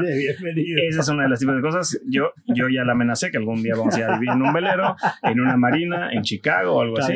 Esa es, la amenaza. Entonces, qué mejor manera que traerla a todo alojamiento y decirle, mira, esta experiencia exactamente, que Exactamente, exactamente. me, parece, me parece una buena idea y diste con algo que es clave, ¿no? Porque si tú tienes una propiedad, sea un barco, sea una casa, sea un apartamento, sea lo que sea, eh, obviamente y ves una publicidad de Airbnb o de cualquier otra plataforma, digo, no les vas a creer lo que ellos cuentan porque ellos están queriendo venderte su servicio. Claro. Pero lo, lo, valioso de tener una comunidad es que a mí nadie me paga para decir lo que me pasa, digamos. Yo lo quiero compartir porque me da, me da dicha compartirlo. Y si esto, ojalá lo vean muchos otros hosts y propietarios de, de, de, casas o de embarcaciones o de lo que sea, eh, y, y, y, ojalá puedan animarse, que se avienten a abrir su propiedad a ganar dinero haciéndolo y a saber que hay gente que se dedica a administrarlo de manera profesional y a saber que la gente cuida la propiedad del otro, no, la, no, la, no le hace daño y, y, ojalá sirva para esto la comunidad, ¿no? Para, para personas de manera desinteresada, abran su experiencia, se abran a aprender, a enseñar, a compartir y, y al final que suba el nivel para todos. ¿no? Y si sube el nivel para todos, y este es un secreto, sube el precio por noche y ganamos más dinero. Claro. Y eso es clave. ¿no? O sea, definitivamente yo creo que eso es parte de lo que yo quiero traer con el podcast, traer a gente como tú y que todos aprendamos y que todos podamos crecer de la mano. Exacto. es un negocio que tenemos que hacer todo. A ver, oye, te quería preguntar, este, ¿qué, piensas del mercado de alojamientos de este tipo? O sea, aquí en Quintana Roo hay pocos. Este, hay, existen, de repente hay unos como palafitos ahí en Tulum. Sí, algo de glamping. Este, sí, hay, hay, unos de glamping, hay unos bien padres en Puerto Morelos que tienen arriba como unas tinas muy bonitas. O, sea, o sea, sí hay, y al ser poco convencionales es que hay pocos, ¿no? o, sea, hay muy poquitos, este, y existen esto en Estados Unidos que tienen los camiones de escuela que convierten en casas, ¿no? Los sí, o, sea, hay cosas muy padres, muy divertidas, y yo creo que me gustaría que, que la gente que esté escuchando o se entienda el punto que pueden empezar este negocio de la manera que quieran, o sea, si es una manera que, o sea, por lo general es un departamento, una casa, un cuarto, pero hay mil maneras de, empezar este negocio. Es que eso, eso es lo que te iba a decir, o sea, no hay que esperar a tener algo perfecto, hay que probar. Con lo que tengas. Entonces dices, bueno, tengo un apartamentito que me dejó, me de herencia, ta, ta, ta. Bueno, pruébalo. O sea, a ver, y ve mejorando sobre la marcha. Tienes un Airbnb que compraste hace un tiempo, cuando dijiste que ibas a ir a, recorrer toda la República y al final no lo hiciste, qué sé yo. Bueno, acondicionala y públicala a ver si, si hay interés para, para empezar a, experimentar y a mejorar lo que tú tienes. Y sin duda este tipo de alojamientos son, son extravagantes, son, son eh, una rareza y lo seguirán siendo siempre, porque para, para el, público mayoritario son, son, es una extravagancia, pero creo que todavía tiene mucho perfil de crecimiento en la zona, porque justamente no, prácticamente no hay. Entonces, digo, la gente puede, puede seguir desarrollando estas propuestas alternativas. Claro, y, una de mis dudas sería, y que serían muchas de las dudas de, la gente en México, es si la inversión es, o sea, si vale la pena la inversión en un, alojamiento de ese tipo, si es redituable, si, si... Bueno, yo me compré otro barco para esto. Claro, ok. o, sea, de que tú empezaste este, claro, lo has ido multiplicando. Exactamente. Ok. Este, obviamente también es importante saber que un barco o una casa eh, son activos en los que tú puedes invertir y también puedes desinvertir. Entonces, en definitiva, si la renta vacacional no está dando el rendimiento que tú quieres, lo puedes vender. Claro. problema. Y de hecho es parte de mi modelo de negocio que así sea. Y es parte de mi visión. Si yo quiero compartir con otros la dicha de tener un barco, si alguien lo quiere comprar, se lo vendo. Claro, que, que, de hecho cuando llegué fue lo primero que te pregunté, o sea, o sea, bueno, que estaba en venta, este, si alguien te... Bueno, ese es un dicho que hay aquí en México, no sé si en toda Latinoamérica, si, si, o si sea mundial, este, si alguien te compra, vende, ¿no? Exacto. Este, entonces... Y además está alineado con la visión por la cual nosotros empezamos esto, que es compartir con otros la dicha de vivir en un barco y de tener un barco.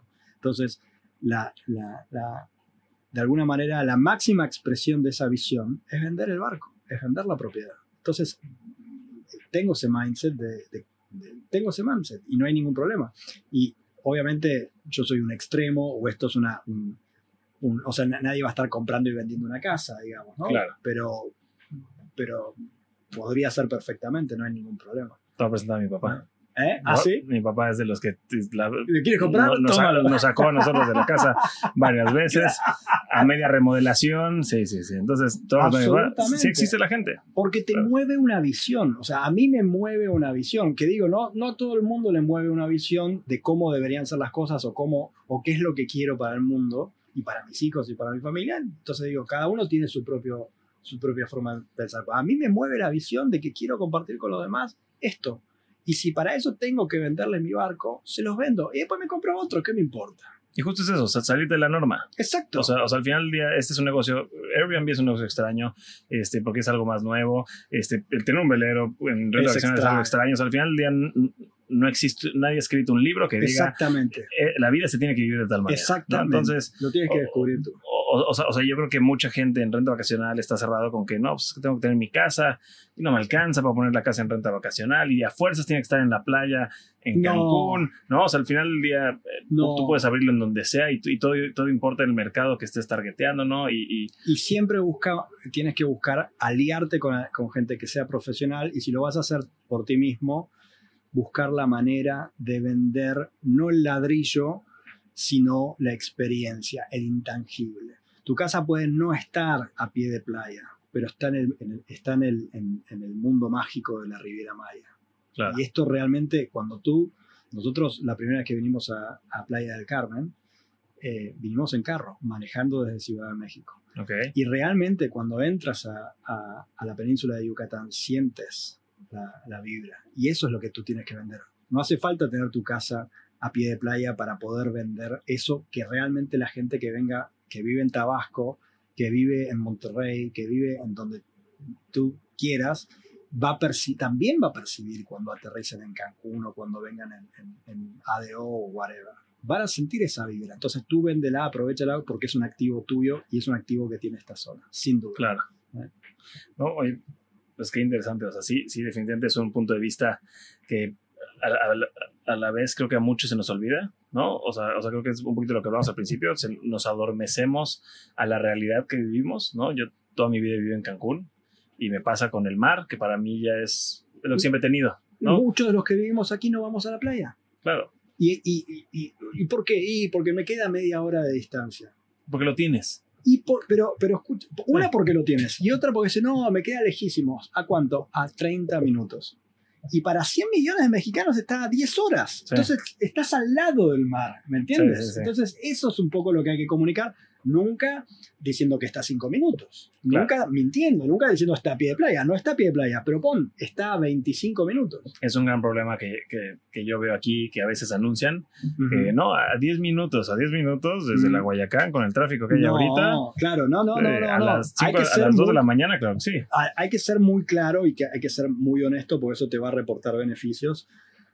Pero aunque esté a 30 minutos, sigue siendo increíble. Claro. Quizás no para ti, que vives aquí hace 20, 30 años, pero para la mayoría de la gente, para, tú mencionaste Chicago, para alguien que vive en Chicago, para alguien que vive en Maine, para alguien que vive en Indiana, estar a 30 minutos del, del mar turquesa es el paraíso. Sí, claro. man. O sea, es, ¿qué me importa estar a 30 minutos? Voy contento mirando por la ventana. Bueno, no hay por nada, o sea, no por nada viene gente, o sea, te- el turismo americano y, y- y canadiense que tenemos que vienen todos los años sin falta, Exacto. dos veces al año, dos semanas, Bueno, o sea, Es o así, un mes. y eso lo ves sobre todo, creo yo, en Isla Mujeres, que tiene su, su propio grupo de WhatsApp. Mira, ahí están mis, mis, mis guests en el otro barco mío. Chécale, ¿no? Disfrutando del atardecer del en la, en, la, atardecer. en la proa del barco, ¿no? Tranquilo. Eh, eso es lo que tiene, sobre todo en esta zona Isla Mujeres, que, y lo ves en el grupo de, de- hay un grupo de Facebook que tiene 150.000 eh, personas inscriptas, que es el de Isla Mujeres, la mayoría son gringos. Y todos dicen, este fue mi octavo viaje a Isla Mujeres, este fue mi decimocuarto viaje a Isla Mujeres. Hace 20 años que vengo a Isla y es mi lugar en el mundo. Y es muy fuerte porque se genera ese bonding, ese, esa pertenencia. Porque te repito, o sea, nosotros quizás vivimos acá y no nos damos cuenta, pero estos son, son lugares mágicos. Claro. Realmente lo son. Sí, nosotros para vivir eso tenemos que viajar al otro lado del mundo a ver otra cosa diferente, ¿no? Pero- y- Exactamente. Y, es por- y- y las cosas que no tenemos. Exactamente. Pero sí, tenemos que acordarnos que vivimos en el paraíso y, y Y venderlo. disfrutarlo. Claro. Y venderlo. O, o- o- o- O sea, disfrutarlo, En nuestro negocio, claro. Y, ven- y venderlo. Claro. Absolutamente. Compartirlo de esa manera. Sí, hombre. Sí, sí, yo- yo creo que hay una gran diferencia entre un alojamiento, o sea, porque a veces nos vamos mucho con la finta de tener un alojamiento moderno, frío, sobrio, ¿no? De, de este, cuando a veces el turista quiere algo más, un poquito más cálido, Ve probando qué es lo que quiere el turista. puedes ir moviendo, que si le pones Exacto. el adorno, que si no, Exacta. Bueno, Sí. clave. o las sillas de playa, Mira, ¿no? exactamente. Nosotros acá probamos de decir, tenemos equipo de snorkel y tenemos equipo de pesca, para ver qué es lo que más quiere la gente. Y ahí vamos, vamos este, cambiando y vamos agregando y sacando cosas para ver justamente qué es lo que aprovechan. Mismo con la canasta de bienvenida. Claro. Nosotros antes dejábamos, eh, ya te estoy contando muchos detalles, ¿no? No, no pasa nada. No pasa nada. Bueno, pero te lo cuento también. Sí. Nosotros al principio empezamos a dejar fruta fresca Sí, y la gente no la comía. Y nos empezamos a preguntar, ¿no será que tienen miedo de que tenga algo la fruta? ¿Viste? Porque el- el- el- a veces el gringo es así, Sí, no, sí, no sabe 100%. si, ¿viste? qué hay ahí, si su primera vez en México, México como ir a África, ¿no? además algunas frutas que no conocen.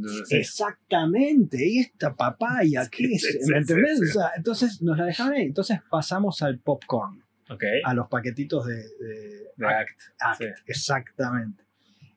Y nos lo, el mexicano lo comía más y el estadounidense lo comía menos. Ok, Claro, porque el mexicano lo conoce y el mexicano es botanero, sí, digamos, ¿no? Y no tiene problema en comer este, grasas saturadas y carbohidratos y ta, ta, ta. Los mexicanos somos así, digamos, nos gusta, Sí, sí, digamos, claro. es parte de, la, de- de la, sí. de lo lindo de la vida. El estadounidense no. El estadounidense mide, no todos, pero muchos miden cuántos carbohidratos tiene, cuántas grasas saturadas tiene. Entonces, ¿qué hicimos? Empezamos a ver que cuando eran visitantes invitados estadounidenses, seis de cada, o cinco de cada diez veces nos dejaban, no comían el popcorn. Entonces, y cuando eran mexicanos, ocho de cada diez sí lo comían y dos lo dejaban, por, por decirte, ¿no? Entonces, ¿qué hicimos? Bueno, cuando es mexicano, le dejamos popcorn, cuando es estadounidense, pistacho. Ok. Y el pistacho está teniendo mejor tasa de, de- de- de conversión. Y eso, todo eso yo lo mido, digamos, ¿no? Porque estás, estás adaptándolo, adaptándote a, a lo- a la experiencia que te da el otro. Y no es que les pregunto, les gustó o no les gustó, lo veo. Lo ves. Exacto. Sí, sí, con lo que deja. Sí, nos pasó igual con la fruta. Ah, sí. De la fruta lo vivimos igual y la papaya. La papaya siempre, siempre dejaban la papaya. Y es Sí, sí, deliciosa. Sí, es sí, deliciosa, no, 100%. Sí, pero no por, la conoces. por eso me río. Cuando empezaste a decir, dije, claro. Y cuando dijiste la papaya, dije, 100%. Sí, sí. Nadie sí, quiere la sí, sí. papaya. Es así, es así. A mí no me gusta la papaya, entonces. eh, A mí sí me gusta y, por- y- y- y en mi casa tengo papaya, eh, Sí. mi esposa cultiva papaya, tenemos varios árboles de papaya, con lo cual las papayas que dejamos son orgánicas, son Sí. increíbles, pero igual no, no lo estaban disfrutando. consumiendo. Sí, Eso. no, y, y a nosotros nos pasó, o sea, creo que nosotros cuando empezamos, que no teníamos un peso, aunque este, o sea, empezamos con nada, Eh, dijimos, sabes que la fruta es barata, se ve bien bonita, o sea, porque agarramos, hermanos, un frutero. Sí, sí, Aquí, sí, sí, eh, sí, sí, y sí. le pasas agüita y No, queda- no, y le tomamos fotos y Claro, todo siempre. y- sí. O sea, no, no, o sea, dejamos unos fruteros y así Y como, queda- así como hacíamos, llega- y regresamos y estaba igual. A veces eh, caídas, sacaban los plátanos, cosas así, pero todo lo demás se quedaba lleno ya de moscas, Sí, ¿no? Entonces, sí. ahí aprendimos fruta, ¿no? Y empezamos Sí. a, pasar- a cambiar por diferentes cosas. Ahora entregamos este, coronitas de la- las chiquitas, las, las botellitas. Sí, Entregamos coronitas, entregamos excelente, Este, coquitas igual de las chiquitas. excelente, Este, entregamos papas, este, diferentes tipos de papas y les salvamos su canastita ahí. excelente. Y, y lo pensamos eso para- para tener nosotros en stock, porque como tenemos muchos Claro. huéspedes, tener en stock cosas que no sean perecederas y que sean fáciles de quedar. Es que llega la camarista, se lleva unas y coloca, ¿no? Es, Eh, es un action pack que ya lleva armado y lo, lo distribuye en el refri donde lo tiene que poner. Y además de este algo que es clave. Tú para dar un- una primera buena impresión, no hace falta que le dejes un litro y medio de agua. Con que le dejes la pequeñita, correcto. ya generaste en el otro ese clic de qué buena onda. Entonces, Claro. Tú como administrador, como operador, y para ti es más, para mí o para, para los que estamos admi- administrando renta vacacional, y es más fácil almacenar chiquitas que grandes y además es más costo eficiente. Claro, Entonces, cuando aprendes eso, también tienes que optimizar de esa manera también. claro. No hace 100%. falta dejarle un, bo- un- ¿viste? un botellón de 10 litros de agua. Eventualmente se lo irá a comprar él sin ningún problema y no el huésped y no, no pasa nada. Y tú déjale este, la, la que necesita para matar la sed de, de, De la llegada. de la llegada. Y, y- y no sé si te pasa, a mí me pasa más veces que no, que llego a alojamientos de renta vacacional y no hay nada.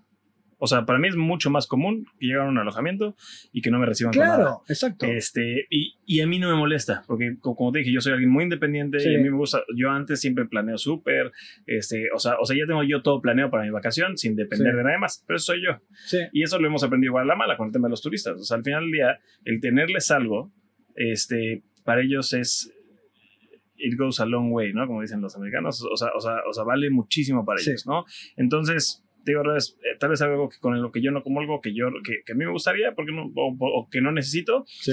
pero yo creo que hay gente que no sabe que lo necesita y cuando lo recibe, Le hace la le diferencia. hace la diferencia. Y se va a reflejar en tu review. Exactamente. ¿Y, y qué te gastaste?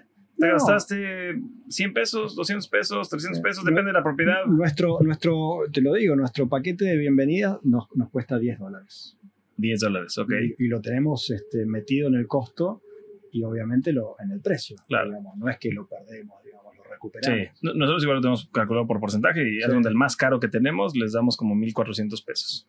Mira, Este, y es, es una casa de lujo Sí, sí. muy grande y los recibimos con este, sus, unos vinos económicos para hacer más montón, Sí. pero ricos, mexicanos, este, cervezas, cosas así. Y nada más es un montón, el re- todo metido en el refri para que esté fresco.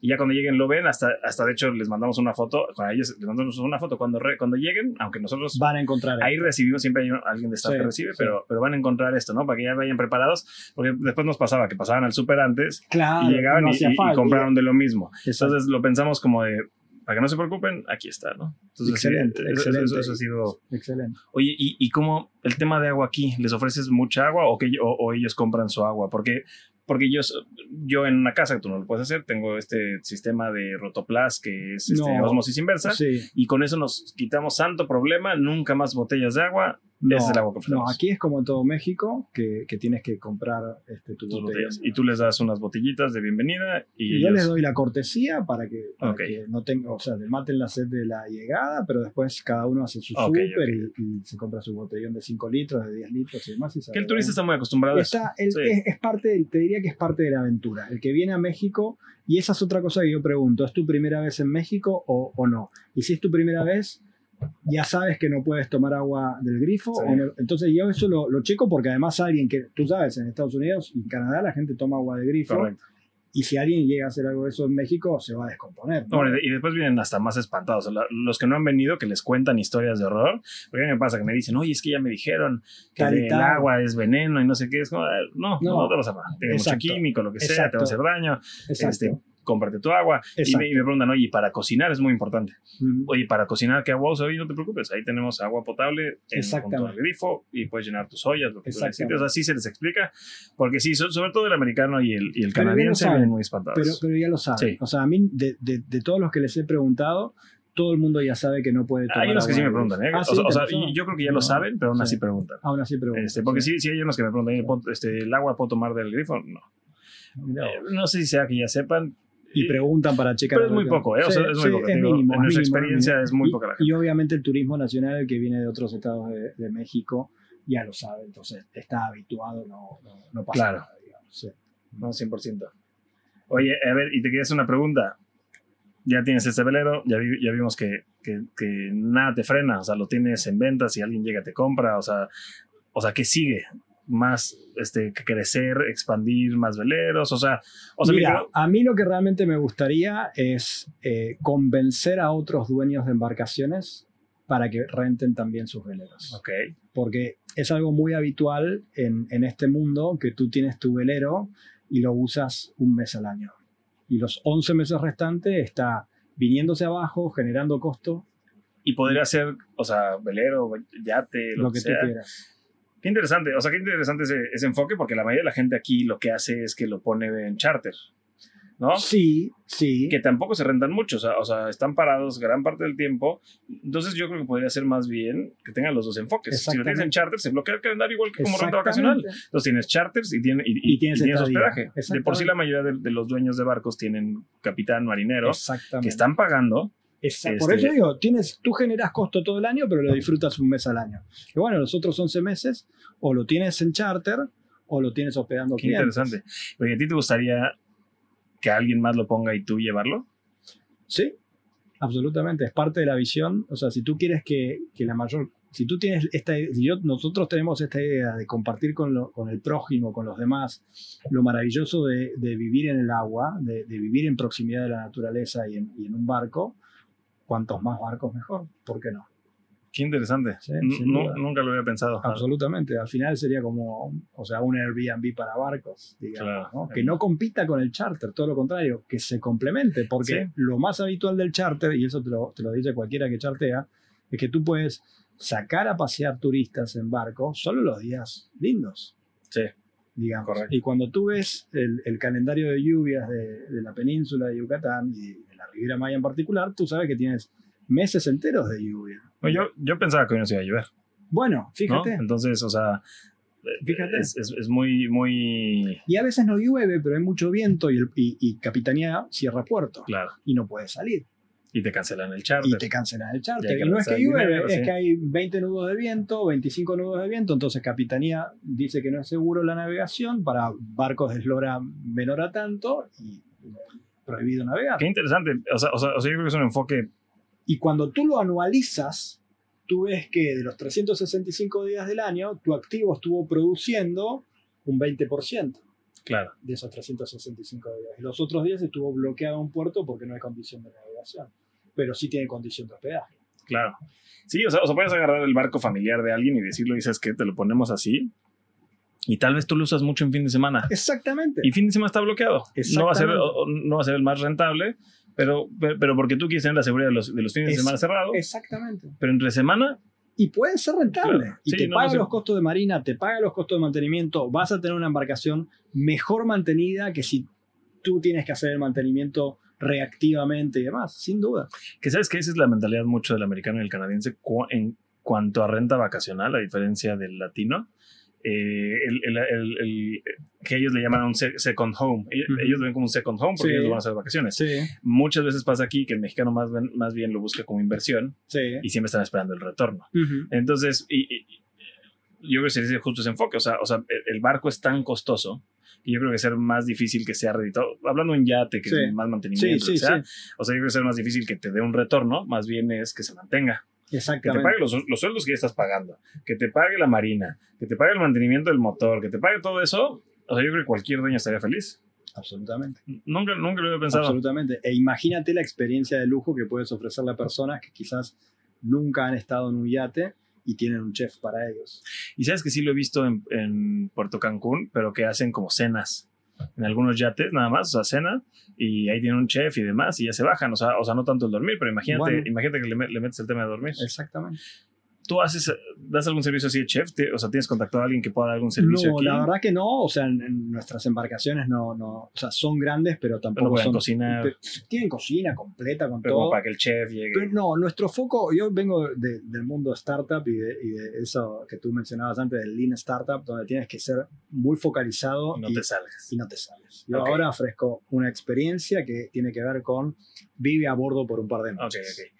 Y ese es el objetivo. Es que sí te quería preguntar antes, pero se me olvidó la Y- pregunta. y le puedes agregar lo que quieras. Claro. Le puedes agregar salir a navegar, salir a snorkelear, salir a bucear, chef a bordo, banda, eh, propuesta de casamiento a bordo, banda tocando la...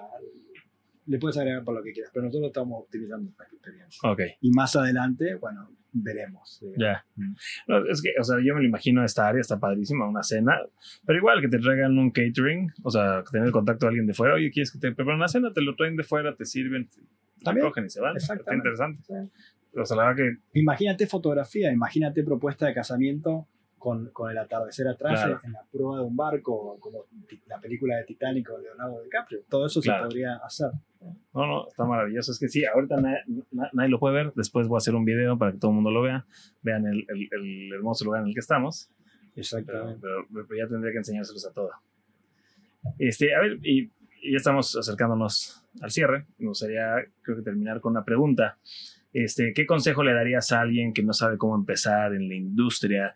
Este, hablando un poco de esto que hablamos anteriormente, el tema de los miedos, este, porque siempre, y eso te digo yo, en mi experiencia con los dueños, siempre hay este miedo de renta vacacional, de que me lo van a destruir, de que tengo que tener la casa perfecta, los muebles correctos, o sea, o sea, siempre existe este miedo y yo creo que a mí me interesa mucho esta pregunta porque tú tienes este background de startup, de emprendedor y requiere una persona muy específica para ser emprendedor de este tipo y yo creo que, que, que tú debes de tener buenos insights de Bueno, mira, ¿puedo decir palabrotas? lo que tú quieras.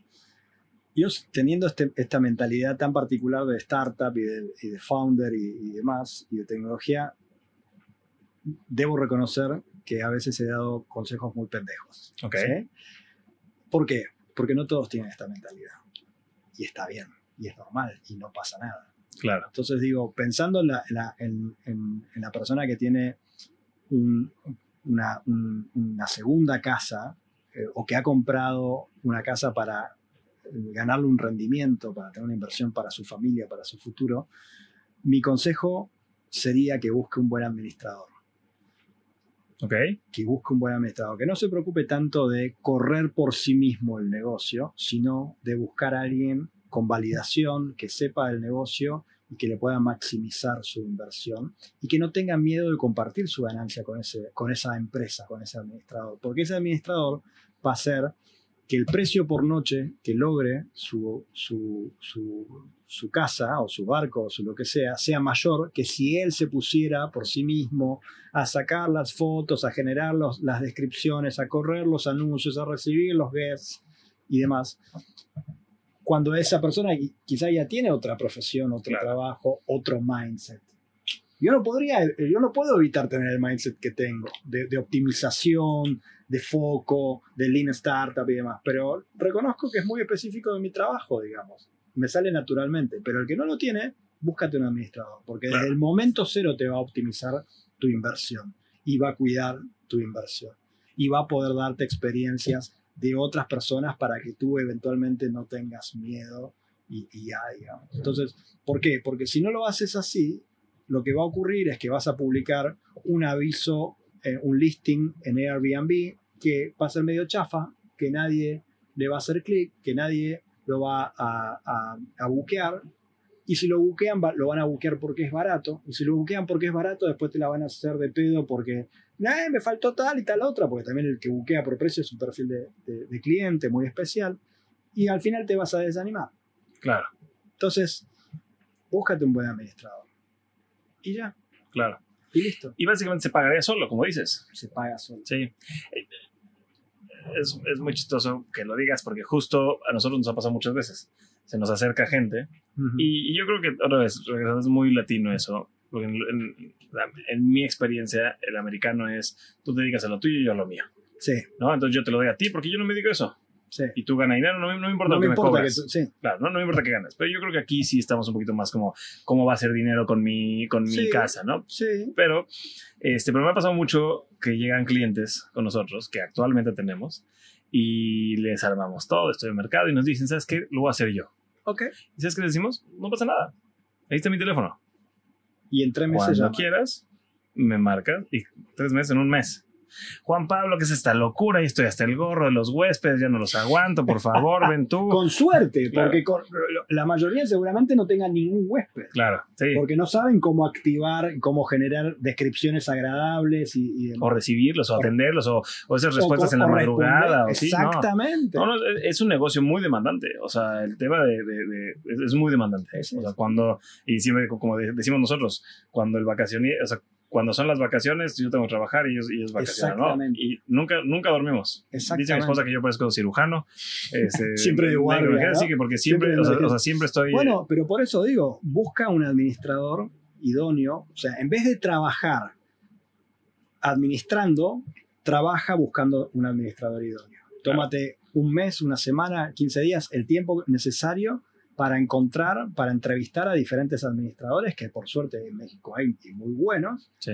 y quédate con el, que, con el que mejor te vaya, con el que más química tengas, con el que más eh, expertise te ha demostrado tener, porque te va a ir bien, mucho mejor. Y ese tiempo que te sobra, úsalo para expandir el negocio. Exactamente. Para buscar cómo comprar otra propiedad y dárselos a esa misma persona. Exactamente. Claro, o sea, sí, eh, le dice justo claro, o sea, justo eso. Cada quien que se quede con, con No, con, con lo que, sabe hacer. hacer. Exactamente. Sí, 100%. Pero sí es un trabajo buscar un administrador. No te quedes con el primero que te muestre, o sea, no todo lo que brilla es oro.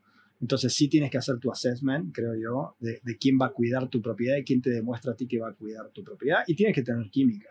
Tienes que tener, tienes que llevarte bien con esa persona porque de alguna manera va a ser un, un matrimonio. Claro, sí, 100%. Y está cuidando tu patrimonio. Exactamente. Yo, yo, yo siempre, yo siempre se lo digo a mi esposa, a mí me impresiona que la gente me dé su casa. ¿no? O, sea, o sea, y, y- también soy arquitecto. Cuando, cuando me daban a construir su casa, o sea, o sea, yo decía a mi esposa, es que, es fuerte. o- o sea, esa relación que alguien me dé su dinero de su patrimonio que juntó con tanto para, para que yo le ayude a generar algo diferente, ¿no? O sea, o sea que me den a mí Es la fuerte. confianza para yo crear algo, a mí siempre me ha causado, no miedo, me da, me da adrenalina más que nada, claro, ¿no? te entiendo. Este, y es algo emocionante, pero sí por veces me cuestiono, digo, o sea, qué, qué, qué impresión, ¿no? Qué Que alguien tenga esa confianza en mí para que yo les maneje algo que es tan importante en su vida, ¿no? Sí, hay, gente sí, que pasa el resto de su vida tratando de comprar una casa y que esa persona va y me la da a mí, Wow. es, es algo, es algo Es una y responsabilidad. que tenemos que cuidar, ¿no? O sea, o sea, que, que tenemos que estar conscientes de lo que es y cuidarla. Sí. Este, sí, este, Así que ese sería mi consejo, o sea, realmente, para, para el que tenga un second home eh, o, o compró o adquirió una vivienda para renta o para irse de vacaciones y no pensó en rentarla porque le da miedo, que, que en vez de hacer su propia experiencia, se busque un buen administrador. claro. Oye, pues ya nos echamos un ratito. Este, yo creo que es, es momento de cerrarlo. Yo creo que podemos dejar muchos más temas para una siguiente entrevista. Te voy a, te voy a amarrar para una siguiente entrevista en algún futuro. Cuando quiera, Juan Pablo. Este, bienvenido al podcast. Muchísimas gracias, como te dije cuando me hablaste para, para invitarme a este podcast, este, me parece una increíble idea. Yo creo en este tipo de cosas que gente como tú hace, así que por favor cuenta conmigo para lo que necesites. Muchísimas gracias. Con esto damos por finalizado el podcast de hoy. Les agradezco mucho el habernos escuchado y los esperamos la próxima semana donde tendremos como invitado a Pablo Arnaiz, contador público experto en impuestos de renta vacacional. También tocaremos el tema de la regulación del SAT y el impuesto del SAT-Q. También los invito a suscribirse a mi podcast en, las en la plataforma de su preferencia. Estamos en YouTube, Spotify Podcast y Apple Podcast. En la descripción del podcast les dejaré las ligas a los alojamientos de Esteban y su perfil profesional. Nos vemos la próxima semana.